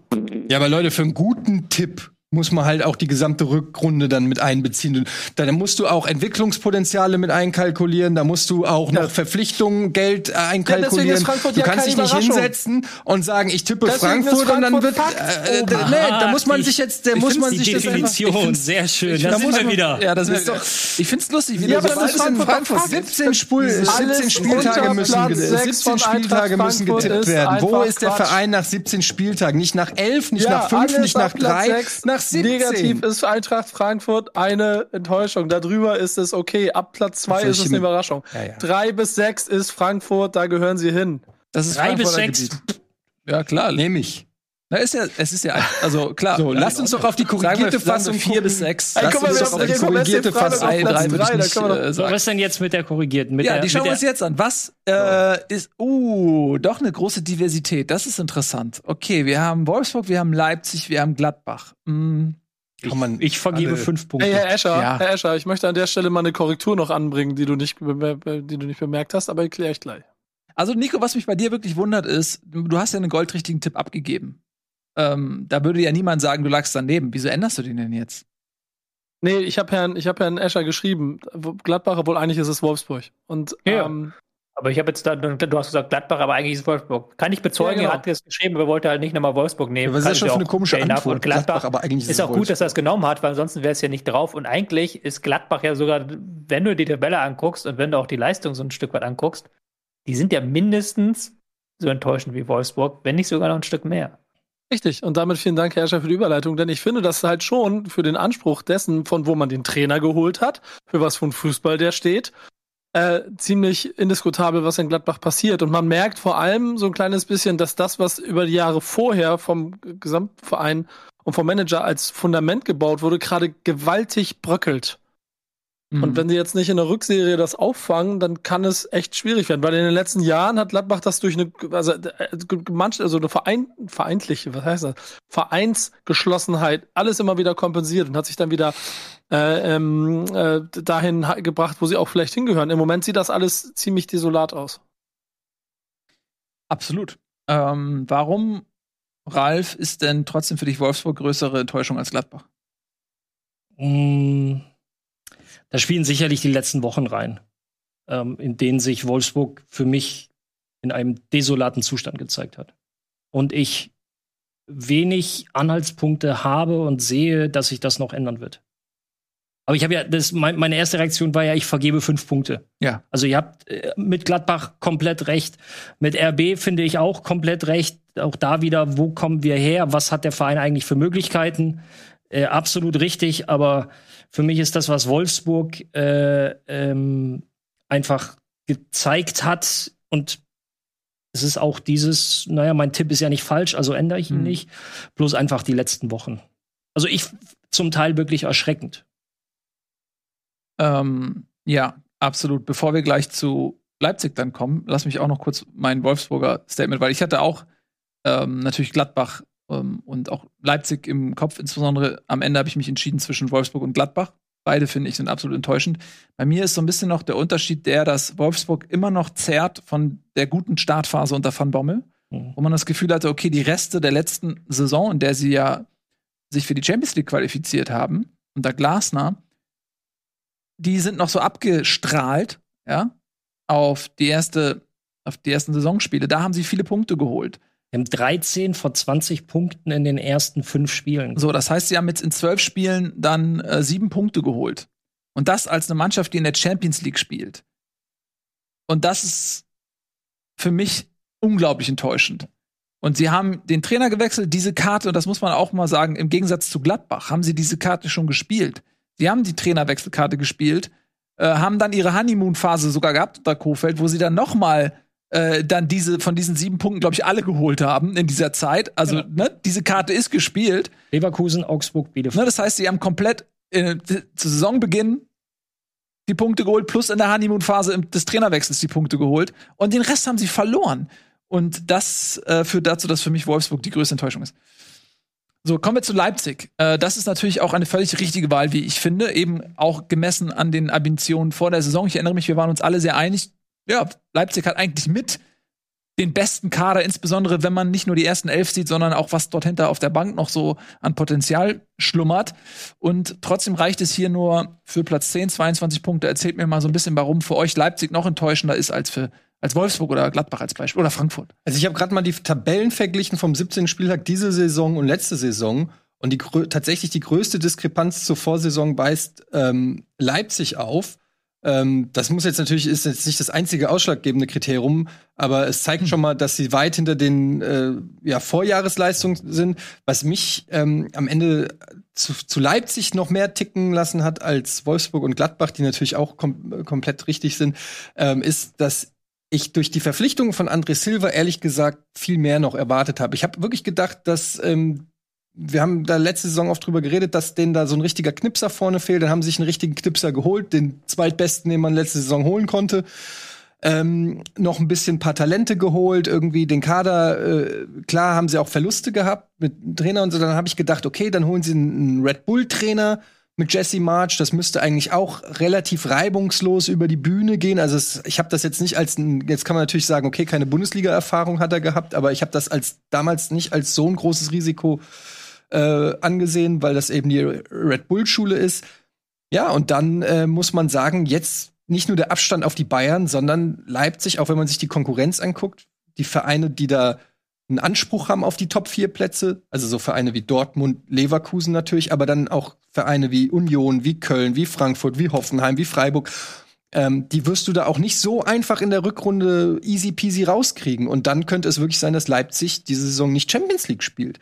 Und das wäre schon, finde ich, ähm, also, wenn mir das einer vor der Saison gesagt hätte, hätte ich das nicht geglaubt. Wolfsburg fand ich halt, letzte Saison haben die so ein bisschen überperformt und da habe ich halt schon gedacht, na, zum einen haben sie den überragenden Trainer verloren und zum anderen haben sie auch durch die Doppelbelastung Champions League und so weiter hatte ich dann halt schon das Gefühl, das könnte schwer werden, das wieder zu wiederholen. Natürlich habe ich nicht damit gerechnet, dass sie so abkacken. Und Gladbach, ähm, ja, Gladbach, weiß ich nicht, warum ich Gladbach. Äh, Gladbach ist neun Punkte hinter dem, wie sie letztes Jahr zur gleichen Zeit standen. Man muss ähm, dazu aber sagen, dass sie letztes Jahr, na gut, das war Hinrunde. Ne, naja, ich meine, ja. nee, also das, diese Rose, diese Rose Gate kam dann ja. ja eigentlich erst in der Rückrunde. Ähm, aber ich finde halt, dass ähm, Gladbach hat jetzt nicht Champions League gespielt. Ne? Also man hat in Gladbach, man nimmt die immer noch so wahr, ne? als Champions League-Aspirant. Aber sie haben ja im Grunde letztes Jahr schon eine enttäuschende Saison an ihren eigenen Maßstäben gemessen, hingelegt. Und damals hat man das auf Rose geschoben, ja, dieses Theater, dieses Wechseltheater. Äh, und was jetzt offenbar wird, ist, dass es eventuell gar nicht nur oder zumindest hauptsächlich an Rose lag, sondern vielleicht dann jetzt Dinge ähm, aufgezeigt werden, die auch damals schon ursächlich waren. Und Rose wurde quasi einfach nur fälschlicherweise diagnostiziert. Ja. Ja. ja. die haben halt in der vergangenen, das war mein Gedanke auch so ein Stück weit, die haben in der vergangenen Rückrunde 21 Punkte geholt und jetzt 19. Also das ist, da ist ein, ein klarer Trend zu erkennen, der die Saison übergreifend ist, was du bei Wolfsburg und bei Leipzig auch nicht sagen kannst. Und Leipzig hat eigentlich die Selbstverständnis, mindestens die Nummer drei zu sein in Deutschland. Und sie haben halt noch den größten Schritt nach hinten gemacht. Und dass das, was Nagelsmann da zwei Jahre gemacht hat, dass das dann so schnell in sich zusammenbricht und davon überhaupt nichts mehr zu erkennen ist, das hat mich schon enttäuscht. Also auf ganz subjektiver Ebene. Deswegen halt hier die Enttäuschung für mich Leipzig. Ja, ja das ähm, ich voll mit. Ich finde das aber auch total interessant zu sehen, weil ich stelle mir das vor und vielleicht kannst du gleich noch mal was dazu sagen, als jemand, der ähm, ja auch trainertechnisch schon reingeschnuppert hat und auch Trainerschein macht und so weiter. Also du bist ja total im Thema drin. Ähm, aber du hast dort einen Trainer wie Nagelsmann, ne, der ein großes, großes, ja, mehr als ein Talent ist. Er trainiert Bayern München. Er ist schon kein Talent mehr. Aber gemessen an seinem Alter und seinen bisherigen Stationen ja, ist er. Nochmal, der hat ne? Hoffenheim, dann RB. Also ist jetzt nicht so, dass der gerade frisch von genau, der Akademie ne? kommt. Aber er ist halt einfach noch ein junger Kerl, ja. muss man sagen. So. Und dann äh, kommt er dorthin und macht aus Leipzig halt eine Nagelsmann-Truppe. Ja, sehr variabel in den Systemen, äh, nicht auf eine auf einen Spielstil beschränkt, sondern auch immer auf den Gegner guckend. Äh, oft ein Wechsel der Systeme noch im Spiel. Tobi zitiert heute noch voller Begeisterung das Spiel gegen Christian Streichs Freiburger. So und dann sind die Spieler natürlich auch komplett hörig, so einem Trainer, weil der natürlich, um sowas überhaupt machen zu können, musst du ja den Anweisungen des Trainers komplett lauschen. Du musst das alles umsetzen können. Das heißt, der Trainer ist, ist ein unglaublich starker Leitstrahl, damit sowas funktioniert. So, jetzt geht der Trainer raus und es kommt ein neuer Trainer rein. In dem Moment kannst du ja eigentlich überhaupt nicht mehr sagen, du hast noch das, was unter Nagelsmann aufgebaut wurde, hast du noch als Fundament, weil der Trainer ja so ganz anders arbeitet als Nagelsmann, sodass das vielleicht eher eine Hinderung noch ist, weil du das erstmal aus den Köpfen kriegen musst. Du kannst gar nicht so richtig darauf aufbauen, sondern du musst eigentlich erstmal alles kaputt machen, um dein eigenes System überhaupt etablieren zu können. Und da jetzt mal mit langem Anlauf die Frage an dich, ist das vielleicht einfach auch total der fiese Malus, wenn du als Trainer auf einen Nagelsmann folgst? Ja, sicherlich. Ähm, ich glaube aber auch, und das ist ja das, was man auch den, die letzten Wochen aus Leipzig gehört hat, ist, dass die Trainer- und Trainingskultur nicht zu dem gepasst hat, was die Spieler erwartet haben oder was sie kannten. Ich meine, zwischendurch oder zum Schluss hin hieß es, dass sie ihm sogar noch ein weiterer Assistenztrainer an die Seite stellen. Ich glaube auch einen Mentaltrainer noch on top oder einen Sportpsychologen, ähm, weil es da auch große Probleme zwischen oder Probleme zwischen der Mannschaft und dem Trainer gab. Ähm, in dieser, in dieser ganzen Trainerrotation, glaube ich, funktionieren die Bayern am besten, nicht nur, weil sie die beste Mannschaft haben, sondern weil Julian Nagelsmann auch am Anfang am wenigsten geändert hat. Wenn du dir die Bayern in den ersten Spieltagen anschaust, siehst du noch sehr viel Hansi Flick und alles, was Nagelsmann implementiert hat, hat er Step by Step im Laufe der Hinrunde gemacht und nicht so, hallo, ich bin der neue Trainer, ab heute spielen wir so. Und alles, was jetzt vorher war, ist nicht meine Basis, sondern wir erschaffen alles neu. Und damit haben halt viele Mannschaften oder gerade diese Mannschaften, die dieses Karussell mitgemacht haben, Probleme gehabt. Du hast ja auch gesagt, Frankfurt hat auch gebraucht, bis, oder ihr habt es ja beide festgestellt, bis, bis da einiges zusammengepasst hat. Vielleicht auch, weil Glasner in der Entwicklung dann mal so einen halben Schritt zurückgegangen ist und hat gesagt, okay, was hat denn jetzt eigentlich bei Frankfurt immer gut funktioniert? Lass uns vielleicht mal was davon nehmen und dann sukzessive wieder das einbringen, was ich möchte. Wenn du das, das, kannst als Trainer, das meine ich ja. Genau. Das, also das, kann ein das scheint bei RB ja nicht funktioniert genau, zu haben, weil also die letzten Wochen von Jesse Marsch waren ja wirklich geprägt, auch von ähm, Aussagen aus Leipzig, so von wegen, wir stellen ihm noch einen weiteren Assistent mhm. an die Seite und es gibt Probleme zwischen der Mannschaft und dem Trainer und so weiter. Ähm, ein, eins, einer der Hauptgründe, warum RB halt da steht und ich sehe sie dieses Jahr, also es würde mich überraschen, wenn sie eine bessere Rückrunde als sechs Mannschaften vor sich spielen. Weil mhm. die müssen ja de facto sechs Mannschaften überholen. Das, das ist nämlich genau der Punkt, ähm, auf den ich auch hinaus wollte, dass du einen Julian Nagelsmann hast, der so flexibel ist, aber auch das Gespür hat, ein bisschen Demut noch hat. Ähm, okay, ich komme zu den Bayern, das ist ein absolut funktionierendes System. Er ist in, Flick ist ja aus eigenen Stücken gegangen, nicht weil er nicht erfolgreich gewesen wäre. Und dieses Gespür zu haben, pass auf, äh, ich bin zwar dieser junge, dynamische Trainer, der tausend eigene Ideen hat, aber ich mache das ganz langsam. Ich da baue auf das die auf. hat die Champions League gewonnen und und und. Genau. Ey, dann nutze ich das doch für mich. Genau. Und dann peu à peu genau. präge ich meinen eigenen Stil. Ich habe hier einen Fünfjahresvertrag. Ich muss es jetzt nicht äh, direkt auf Tag eins, sondern ich forme die Mannschaft auf der Basis ganz langsam. Ja. Und das musst du ja aber auch können. Ja. Ne? Und die Frage ist, wenn du jetzt einen Trainer hast, und ich kenne Jesse Marsh jetzt nicht gut genug, aber nach allem, was man so gehört hat, hat er ja diesen Red Bull-Stil, einen relativ klaren Stil, für den er steht. Und wenn du dann auf eine Nagelsmann-Mannschaft folgst und du, dann hast du vielleicht gar nicht die Fähigkeit zu sagen, ich baue auf diesem Nagelsmann auf. Ich glaube, was auch Jesse Marsch immer vorgeworfen wurde, ist, dass der wenig Ansagen gemacht hat oder, oder weniger Ansagen, wo Nagelsmann, glaube ich, sehr akribisch ist und äh, ständig das Training stoppt und sagt, nee, ich will das so und so und so haben, hat Jesse Mar Marsch wohl äh, häufig laufen lassen und wollte, dass die Spieler selber kommunizieren. Das finden so äh, was man so gelesen hat, war das den Spielern zu lange Leine. Die wollten konkrete Ansagen, die wollten Verbesserungsvorschläge und ähm, ja, jetzt mal gucken, ob das bei Tedesco der Fall ist. Ja. Gut. Das auf jeden Fall, ja. Wie bitte? Ja, das auf jeden Fall, dass Tedesco ja. den Leuten da sagt, was sie zu tun haben, das, das oh, ja. gehe ich von aus. Mhm. Gut, dann ähm, beschließt das hier unsere Kategorie der größten Enttäuschungen. Ich finde, wir haben alle ganz gut abgeschnitten. Und jetzt kommt noch etwas, was neu ist. Das ist jetzt weder in der äh, Saisonvorbereitungssendung abgefragt worden, noch groß im Vorfeld an euch kommuniziert. Aber es steht in den Tagesordnungspunkten und die befolge ich natürlich, das ist ja völlig klar. Und zwar die Frage nach der größten ähm, Überraschung in Bezug auf Spieler. Ne? Ähm, also wer ist der Spieler der Hinrunde sozusagen? Und da ich die Tagesordnungspunkte zeitig gelesen habe und ihr vielleicht nicht, würde ich jetzt mich erdreisten anzufangen, um euch noch fünf Minuten Zeit zu geben, kurz zu überlegen, ähm, wen ihr dort setzen wollen würdet. Deswegen fange ich einfach mal an mit äh, Anthony Modest, weil Anthony Modest oh eigentlich komplett weg gewesen ist vom Fenster. Er hat mal eine gute Phase gehabt in Köln, da war er auch ähm, der Everybody's Darling und dann ist er ja nach China gegangen und eigentlich hatte man das Gefühl, okay, die Zeit ist jetzt vorbei. Dann kam er zurück nach Köln und man hatte das Gefühl, okay, das ist ein großes Missverständnis, tausendmal gesehen, zumindest mal beim HSV. Wie viele Rückkehrer hat es dort gegeben? Die nicht mehr funktioniert haben und einfach nur als äh, gescheiterte Hoffnungsträger für vieles Geld eingekauft worden sind. Und so ein bisschen hatte man das Gefühl, ja, das ist auch die Modest-Story. Er hat dann ähm, auch eben in der Zeit unter Schmatke auch überhaupt nicht mehr in die Spur gefunden. Er war so ein bisschen ein Schatten des Helden, der er in der Domstadt gewesen war. Und jetzt kam Baumgart und er hat nicht nur ganz Köln wach geküsst, er hat in erster Linie Modest wach geküsst, weil wir haben es jetzt oft analysiert.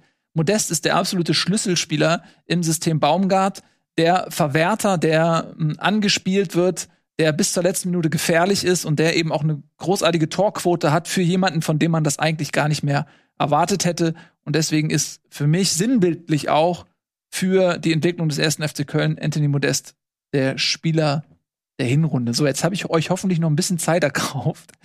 Äh, wer fühlt sich berufen, mit ich, dem nächsten Spieler ich, weiterzumachen? Ich schwanke irgendwie zwischen Würz und Gnabry. Habe ich auch beide auf dem Zettel. Aber okay. sag mal. Ich finde die, ich finde die, ähm, also bei Witz dürfen wir nicht vergessen, dass der halt gerade mal Auto fahren darf. So, also legalerweise, mhm. was den Personalausweis angeht. Das mhm. ist einfach, es ist, ich finde es überragend, wie er spielt. Der spielt nicht wie ein 18-Jähriger, sondern er spielt wie jemand, der schon 75 Champions League-Spiele hat. Ähm, ich habe ihn jetzt, äh, genau beim Derby waren wir live vor Ort. Und wenn du einfach siehst, wie er sich auf dem Feld bewegt, und das siehst du im Fernsehen, siehst du es nur bedingt, sondern im Stadion, vor allem wenn du relativ nah dran sitzt, ähm, habe ich verstärkt auf ihn geachtet und ich, es ist einfach beeindruckend, wie man in so jungen Jahren so abgeklärt Fußball spielen kann. Das ist richtig stark. Und bei Gnabry finde ich die Entwicklung, die er genommen hat, wahnsinnig interessant. Von diesem zweifelsohne Riesentalent, das er immer hatte, ähm, mit Problemen bei der Konstanz hin zu einem wirklichen, zu einer wirklichen Säule, zu einem wirklich wichtigen Spieler bei den Bayern mit zum Teil ganz, ganz entscheidenden Situationen. Da bin ich so ein bisschen weg von dem offensichtlichen Lewandowski 120 Tore pro Saison hin zu dem, was ähm, wie sich ein Spieler entwickelt, wie sich ein Spieler ähm, ja, mittlerweile welche auch pers welche Persönlichkeit er, er hat. Jetzt könnte man auch sagen, ja, dann musst du auch Müller nehmen, weil er der verlängerte Arm von, von Nagelsmann auf dem Feld ist. Aber Müller ist da halt schon drei Schritte weiter, deswegen ist für mich Gnabry in der engeren Auswahl.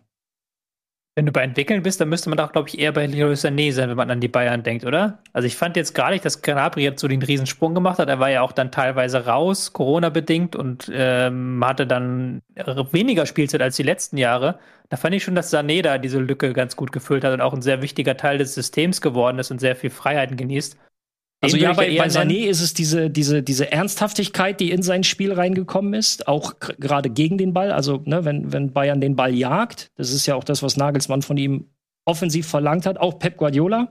Daran ist er ja letztendlich oder ein, unter anderem deswegen, ich will nicht sagen, bei City gescheitert, aber hat es nicht länger geblieben.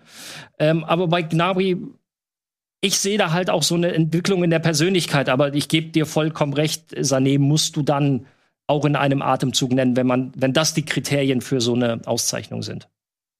Tatsächlich war ich, ich auch äh, in meiner Auswahl gerade, Tobi, äh, zwischen Modest und Sané. Aus den gleichen Gründen, weil ich hatte ihn auch letztes Jahr bei Kickbase, habe ihn da auch, ich war auch immer schon großer Sané-Fan, auch schon zu seiner Schalker Zeit. Ähm, dieses Spiel gegen Real, so, das war ja so ein bisschen damals so sein Stern, der ein bisschen explodiert ist. Und ich habe äh, gerade auch als Fan der deutschen Nationalmannschaft natürlich immer äh, mich sehr gefreut, so einen Spieler überhaupt ähm, zu haben. So und äh, deswegen war ich sehr enttäuscht von seiner ersten Bayern-Saison und äh, die Entwicklung, die er jetzt genommen hat, finde ich sehr, sehr beeindruckend. Deswegen gehe ich auch voll mit Tobi, dass äh, wenn wenn ich bei den Bayern schaue, dann wäre Sané auf jeden Fall auch für mich der erste Name. Tobi.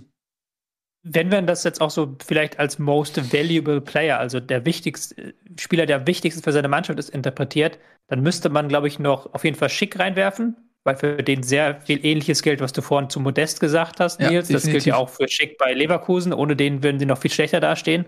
Man sieht Und auch, was passiert auch ist, als er verletzt war. Ja, muss auch mal sehen. Ja. Und das gilt, finde ich, aber auch noch für einen Kunku bei Leipzig, der mhm. einfach teilweise völlig irre Spiele gemacht hat und seine Mannschaft quasi im Alleingang zu Punkten geführt hat, weil er halt dann irgendwie fünf Leute hat aussteigen lassen und irgendwie drei Torbeteiligungen hatte und sowas. Ähm, der ist ja total rausgeragt und hat das, das kollektiv nicht funktionierende Leipziger System individuell so ein Stück weit getragen. Also dein, dein ich, Pick ich ist schick. Hm? Ja. So. Äh, Nico zeigt schon die ganze Zeit auf. Hm?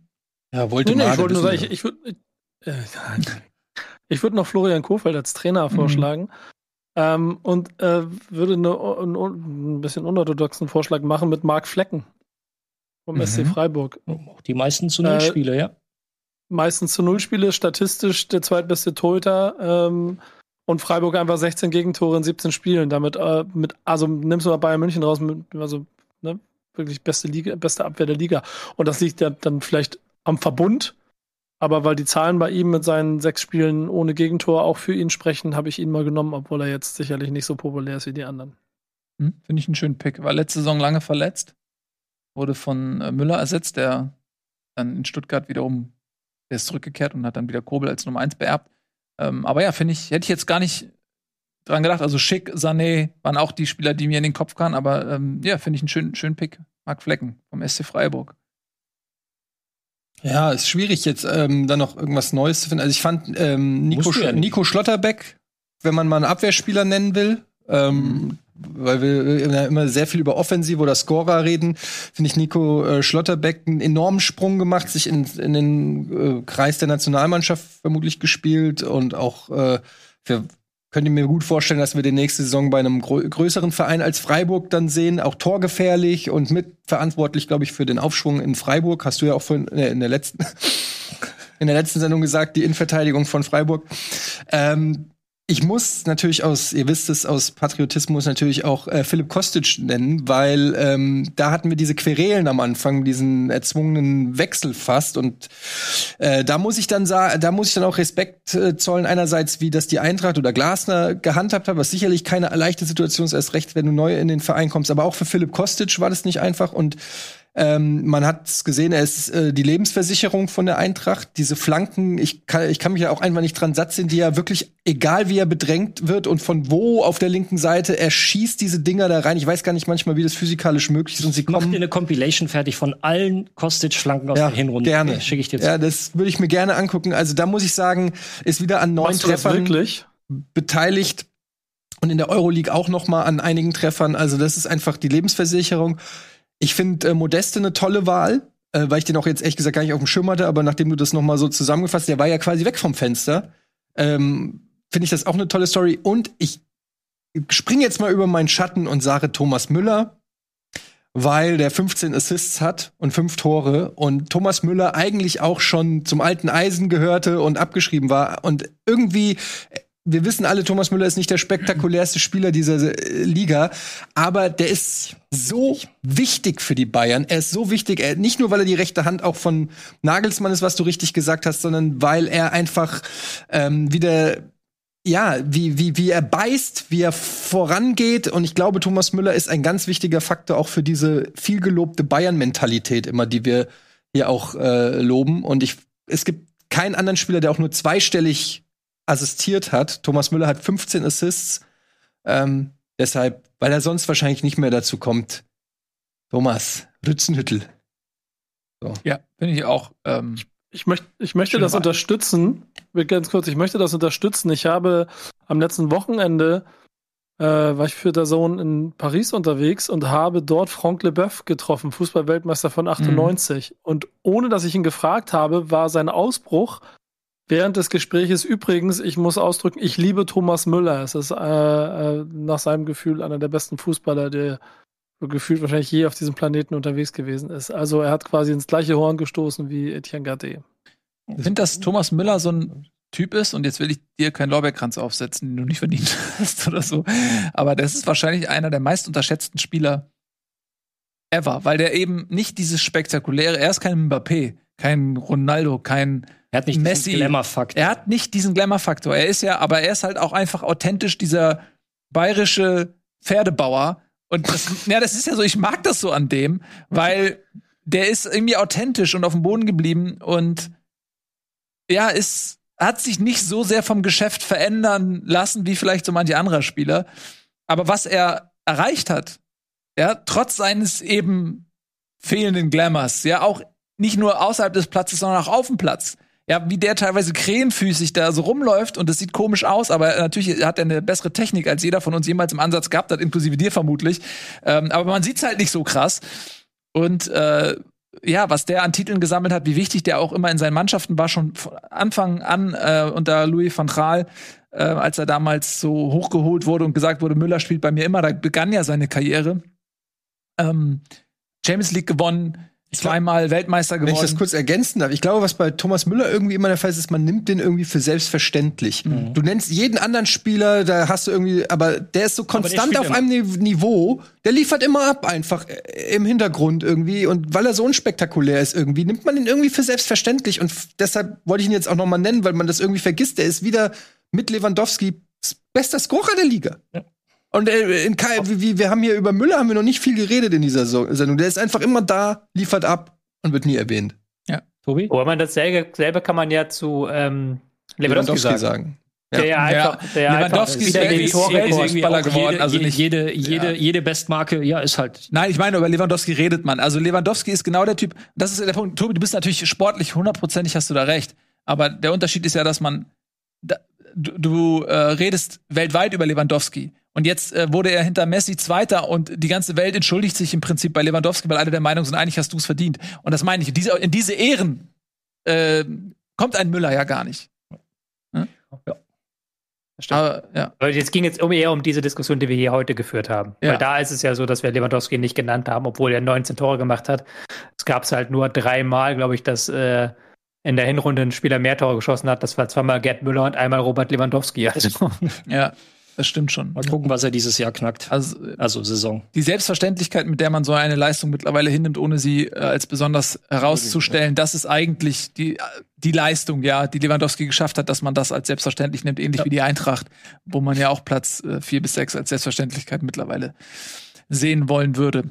So, damit beschließen wir das Jahr 2021, das Fußballjahr 2021, bedanken uns ganz, ganz herzlich bei euch für die Treue, die ihr uns auch in diesem Jahr gehalten habt, für die vielen Comments, für die Klicks, einfach fürs Zuschauen und Dasein. Das war für uns äh, auch eine große Freude zu sehen, ähm, ja, wie ihr diese Sendung aufnehmt, dass sie bei vielen von euch im festen Fußballalltag fest verankert ist. Und das ist für uns keine Selbstverständlichkeit. Äh, darüber freuen wir uns tatsächlich sehr und wir hoffen sehr, dass ihr äh, zum einen ja einen wunderschönen Jahresausklang habt und zum anderen dann im neuen Jahr wieder einschaltet und äh, Bundesliga wieder zum festen ähm, Sortiment in eurem Fußballkonsum gehört. Vielen lieben Dank an Ralf, Gerne. an Tobi, an Nico, an Eddie und wie gesagt natürlich an euch. Bleibt gesund. Bleibt gesund. Macht's gut. Das war's von uns. Tschüss. Tschüss. Eintracht.